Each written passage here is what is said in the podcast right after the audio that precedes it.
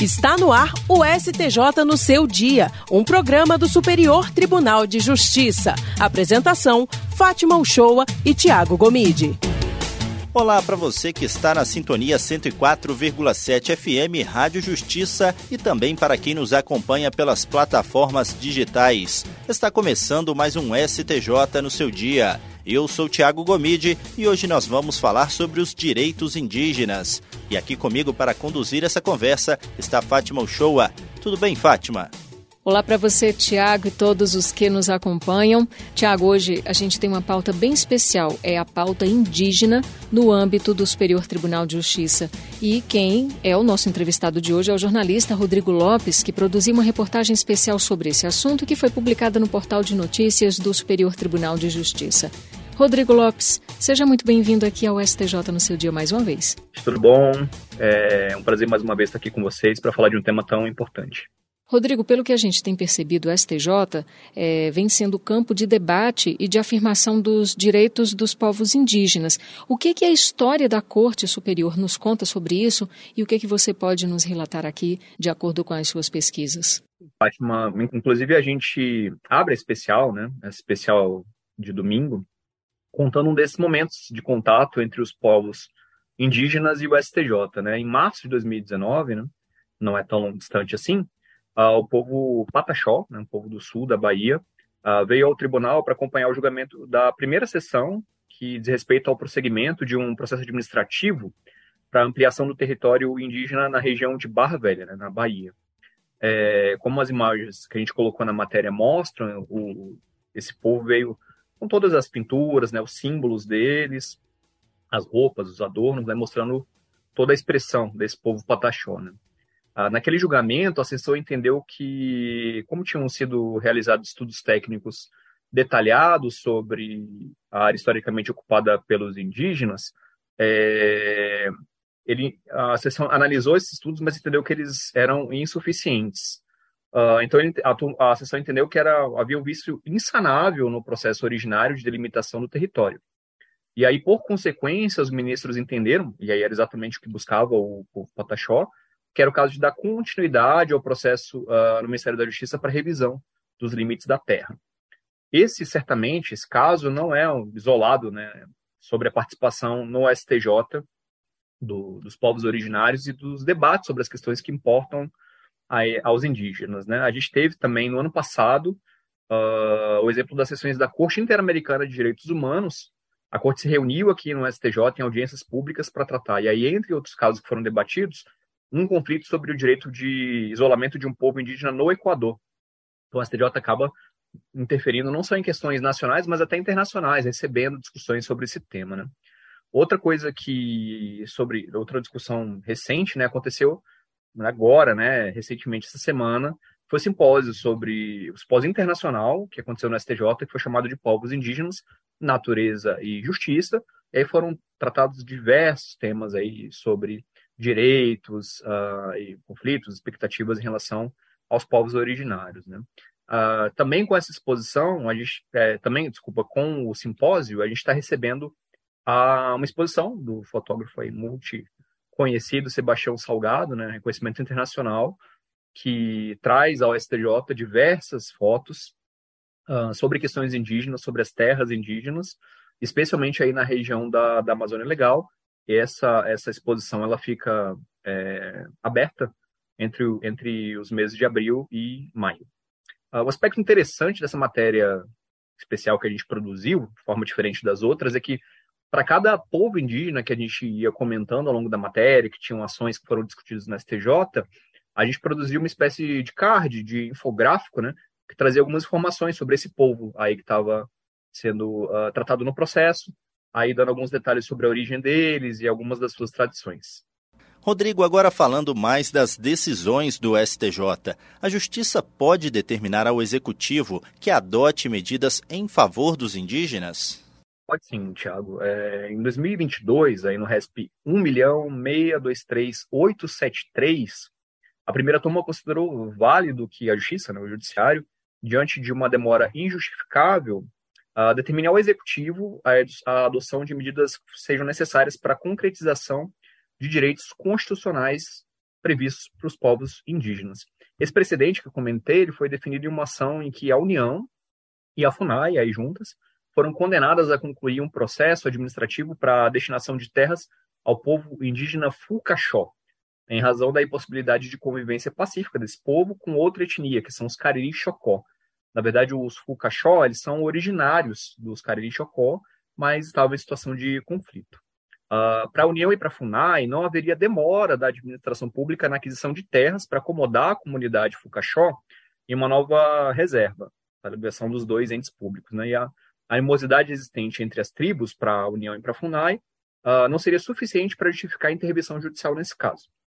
O relator do processo no STJ, que foi o ministro Gurgel de Faria, destacou que o Tribunal Regional Federal da Quinta Região, TRF5, considerou o conflito entre grupos indígenas irreversível nesse caso, tendo sido constatados episódios de discriminação e ameaça de mortes entre esses dois grupos. Segundo o ministro Gurgel de Faria, quando estiver configurada a hipótese de injustificável inércia estatal e não houver comprovação da incapacidade econômica do ente público para solucionar esse conflito, né, o judiciário pode determinar que o executivo promova as medidas que forem necessárias ao cumprimento dos direitos e das garantias fundamentais dos indígenas. Na sua reportagem especial, Rodrigo, você cita um caso bem interessante sobre indenização por falhas médicas que causaram a morte de um bebê em aldeia. Você poderia dividir conosco os detalhes?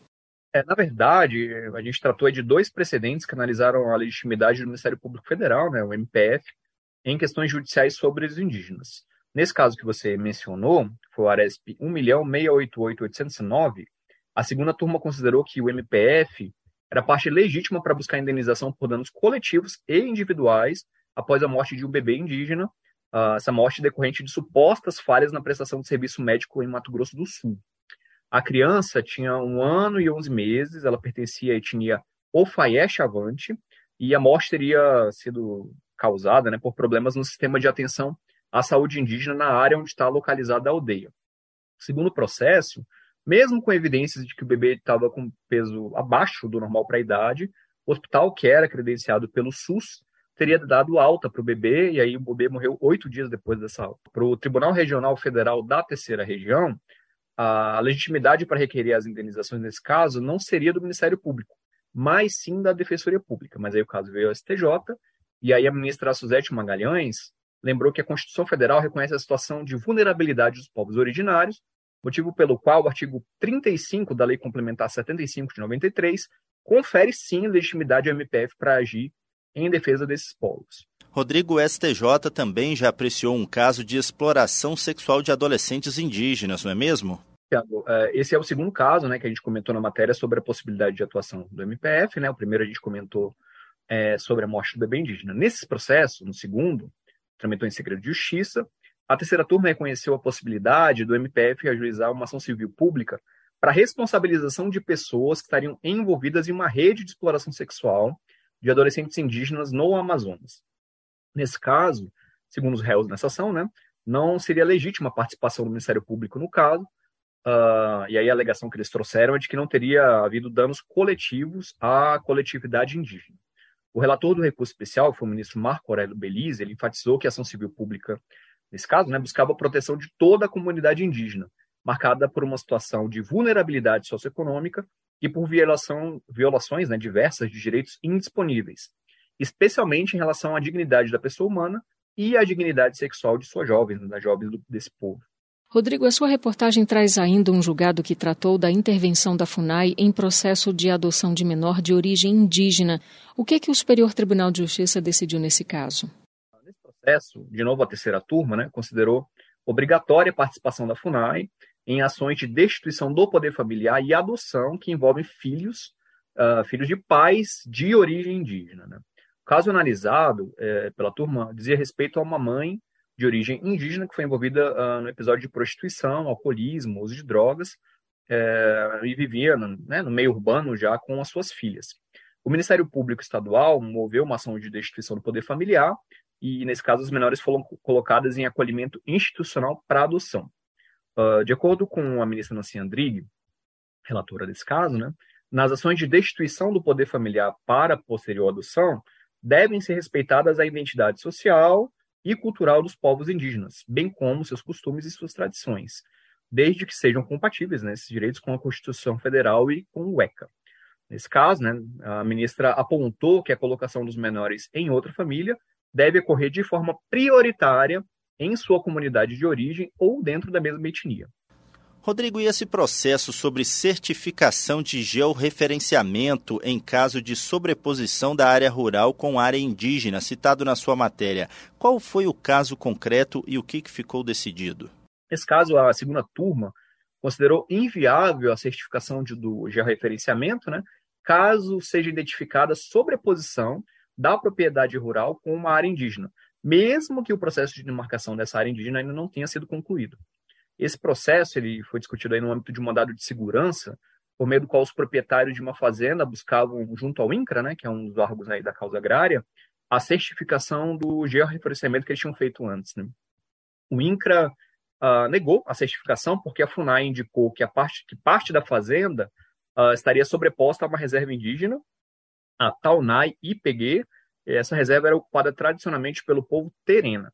A decisão do INCRA acabou sendo revestida em primeira instância, né, uma decisão administrativa do INCRA, que foi revestida em primeiro grau, e a sentença foi confirmada pelo TRF3. Para o tribunal, enquanto não houvesse a conclusão da demarcação no território indígena, a propriedade do terreno seria do particular.